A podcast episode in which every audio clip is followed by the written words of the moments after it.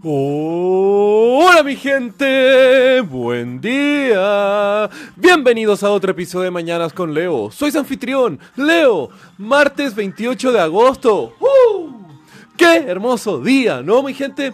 Hoy puede ser el día donde se dan cuenta de que están un poco perdidos, sin tienen un camino claro hacia dónde avanzar con la vida. Bueno, mi gente, a todos nos pasa, sucede. Y hay que tomar pequeños pasos para ir llegando a una respuesta de todo esto. Pueden ir armando más o menos un plan de vida, reducen eso a un plan de 5 años, reducen eso a un plan de un año y reducen eso a un plan mensual. Y vayamos viendo ahí cómo avanza la cosa, porque es pasito a pasito que nos acercamos a nuestras metas. ¿Y cómo se puede muchas veces armar eso? Pedir ayuda. Vean qué les gustaría hacer de sus vidas, cuáles son sus sueños que quieren cumplir y cómo pueden ser distintos caminos a los cuales quieren llegar a ellos. Pues claramente hay que ser flexible en esta vida. Y hablando de flexibilidad, hoy les quiero comentar sobre cómo un gen muy interesante puede cambiar un poco la visión que tenemos sobre toda nuestra concepción del género en nosotros los humanos. Porque siempre hemos determinado que el sexo de un animal viene determinado por su genética, a través de los cromosomas y todo eso. Pero en el reino animal hay muchas variedades de cómo un animal termina siendo macho o hembra. Y eso nos puede ayudar a categorizar de mejor forma la naturaleza que nos rodea. Esto, por algún lado, hemos estudiado distintos organismos, cómo funciona la naturaleza, nosotros mismos, así que les quiero contar algunos ejemplos. En algunos lagartos, todos los ejemplares son hembras y ponen huevos de otras hembras, generando así una reproducción clónica donde todas las madres ponen huevos clones de sí mismas. Esto significa que tienen el mismo código genético, mi gente. No es que son como el mismo lagarto, loco. No es como que la memoria se pasa de, gen, de generación a generación a través del material genético, ¿ok? Ya, sacándonos de los clones, hay por ejemplo anfibios que al poner huevos, el determinante de cuál es el género no tiene que ver nada con los padres de eso, sino que la temperatura en donde están puestos los huevos. Por ejemplo, unos cocodrilos o caimanes, si los huevos tienen más de una temperatura más fría, un poco más cálida, toda la camada, por llamarlo así, de huevos van a ser machos o hembras. Y en algunos insectos donde las dinámicas sociales son más complejas como abejas, avispas u hormigas, formadoras de colonias, los insectos machos no tienen un padre. Esto porque las colonias tienen una reina, la cual puede procrearse con los machos de la colonia, pero de forma selectiva, pues siempre están poniendo huevos y ahí la reina almacena semen de los machos con los cuales se procrea y elige si fecunda un huevo o no. Pues un huevo no fecundado siempre va a ser un macho, mientras que un huevo fecundado va a ser una hembra, generando estas dinámicas de la abeja o la avispa reina que va poniendo, poniendo, poniendo huevos que salen machos, machos, machos y cuando están viendo alguna peligro para la colonia entera, ahí fecundan finalmente un huevo y sale otra hembra que se transformará en otra reina. Pero en los peces la cosa es un poco más distinta. Por ejemplo, en algunas especies el cardumen solo tiene un macho o una hembra dominante, quien es la que libera los huevos para ser fecundados o la que fecunda todos los huevos liberados.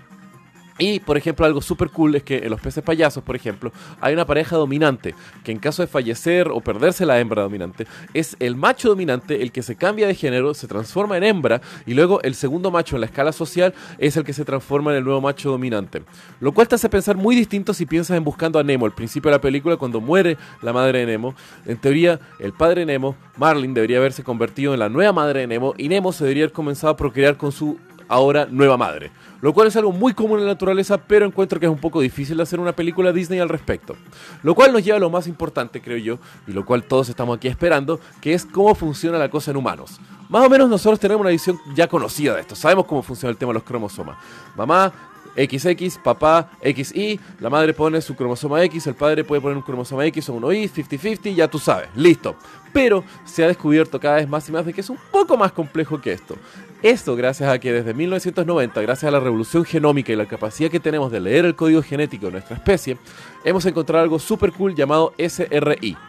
El SRI es un gen, que su nombre significa, su sigla en inglés, Sex Determining Region Y, es el gen que codifica la proteína TDF. Sorry, muchas siglas, dice. Y TDF significa Testis Determining Region o región determinante de testículos.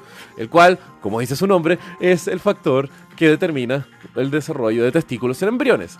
Esto fue un gran cambio, pues nos dio más información sobre casos raros, por ejemplo, de humanos con cromosomas XX, tradicionalmente como los cromosomas de una mujer, pero tienen activo el gen SRI, haciendo los hombres con cromosomas XX, o a veces el caso inverso, personas con cromosomas XY, pero sin la activación del gen SRI, generando inverso, mujeres con cromosomas XY. Lo cual nos rompe un poco el paradigma de la binariedad que tiene todo esto.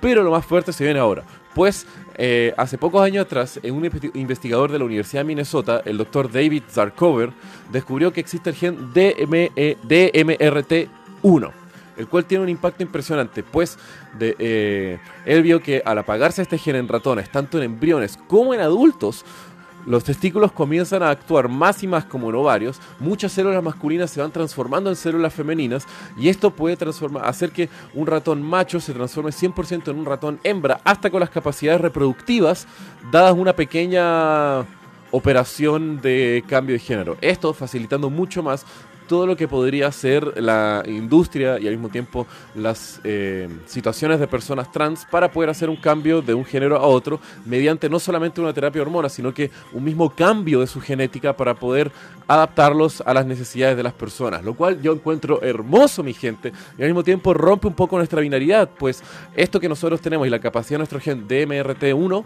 está totalmente asociado con nuestra herencia genética de nuestros ancestros, pues nosotros humanos, al igual que todos los otros mamíferos, tenemos ancestros en común con nuestros hermanos anfibios, peces y locos, si nos remontamos lo suficientemente atrás, prácticamente todos los animales de este planeta compartimos este código genético que nos unifica a todos. Así que con eso los dejo, mi gente. Que tengan un muy buen día. Los quiero. Besos.